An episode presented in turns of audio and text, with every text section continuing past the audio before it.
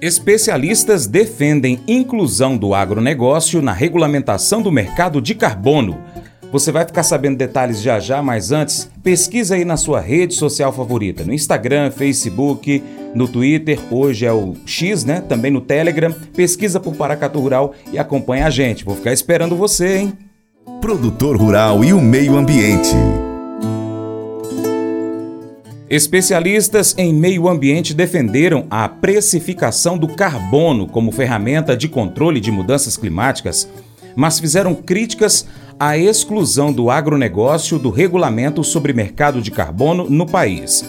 Eles foram ouvidos pela Comissão de Meio Ambiente e Desenvolvimento Sustentável da Câmara dos Deputados. Durante o debate, os convidados defenderam incentivos ao comércio de carbono como os previstos no projeto mais antigo em análise na Câmara, no PL 2148-15, mas criticaram o projeto de lei PL 412-2022, que trata do mercado regulado de carbono. Emanuele Brasil tem mais informações direto da Rádio Câmara.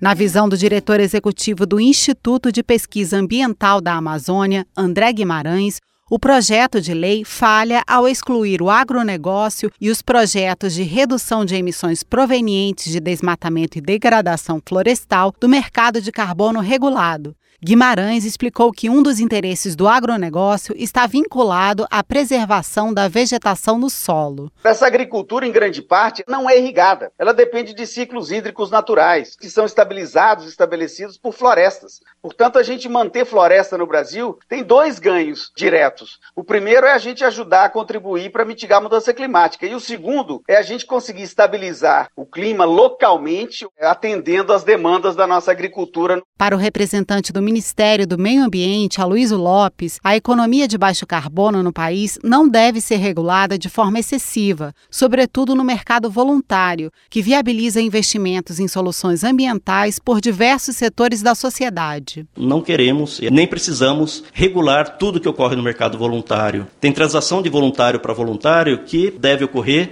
só ter a natureza jurídica do ativo bem definida, o tratamento tributário e contábil bem definido, mas essas transações não passam pelo sistema regulado. Ainda assim, ele observou que a venda de créditos entre países deve passar por regulação, uma vez que é necessário respeitar o Acordo de Paris firmado em 2015. A deputada Socorro Neri, do PP do Acre, que solicitou a audiência, disse que o tema ainda precisa ser discutido na casa. Esse debate certamente precisa continuar, precisa ser cada vez mais aprofundado, de modo a termos uma legislação que dê conta de olhar para o mercado de carbono como um grande instrumento de mitigação das mudanças climáticas. Durante a audiência foram citados alguns gargalos para a regulamentação do mercado voluntário como a necessidade de controlar o risco de permanência, para evitar que a área responsável pela emissão de créditos hoje não seja desmatada no futuro. Da Rádio Câmara de Brasília, Emanuele Brasil.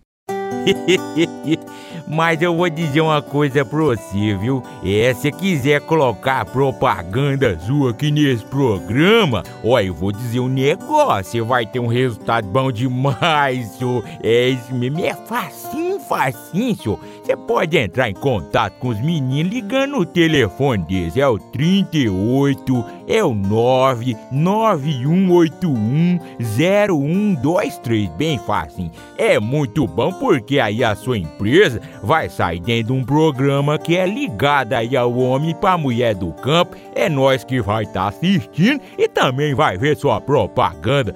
É bom ou não é? A sabedoria é um ativo inestimável em nossas vidas. A habilidade de discernir entre a verdade e o engano é uma marca de maturidade e discernimento. Quando Provérbios 14:5 nos adverte contra acreditar em tudo de forma precipitada, destacando a importância de questionar e avaliar as informações que a gente recebe. Tiago, capítulo 1, verso 5 nos encoraja a buscar orientação quando enfrentamos desafios. A sabedoria não é um dom exclusivo dos sábios, mas algo que podemos buscar por meio da oração e da busca por conselhos. Deus está disposto a nos conceder sabedoria quando a procuramos com fé. Unindo essas passagens bíblicas, entendemos que a busca pela verdade e pela sabedoria é um processo contínuo. Nós devemos ser críticos em relação às informações que a gente encontra, não acreditando em tudo de forma acrítica. Além disso, quando confrontados com dilemas e questões complexas, podemos buscar sabedoria através da oração e do conselho de pessoas de confiança. Essa reflexão nos desafia a sermos discernentes e questionadores em relação à informação que nós encontramos. Não devemos aceitar tudo de forma automática, mas examinar e discernir. Ao mesmo tempo, nos incentiva a buscar orientação e sabedoria quando enfrentamos desafios, reconhecendo que a sabedoria é um dom acessível a todos, independentemente de nossa experiência ou educação. É um lembrete de que a busca pela verdade e pela sabedoria é uma jornada valiosa que enriquece as nossas vidas e nos guia na tomada de decisões sábias. Esse devocional faz parte do plano de estudos Sabedoria em Provérbios 14 do aplicativo bíblia.com. Muito obrigado pela sua atenção. Deus te abençoe. Até o próximo encontro. Tchau, tchau.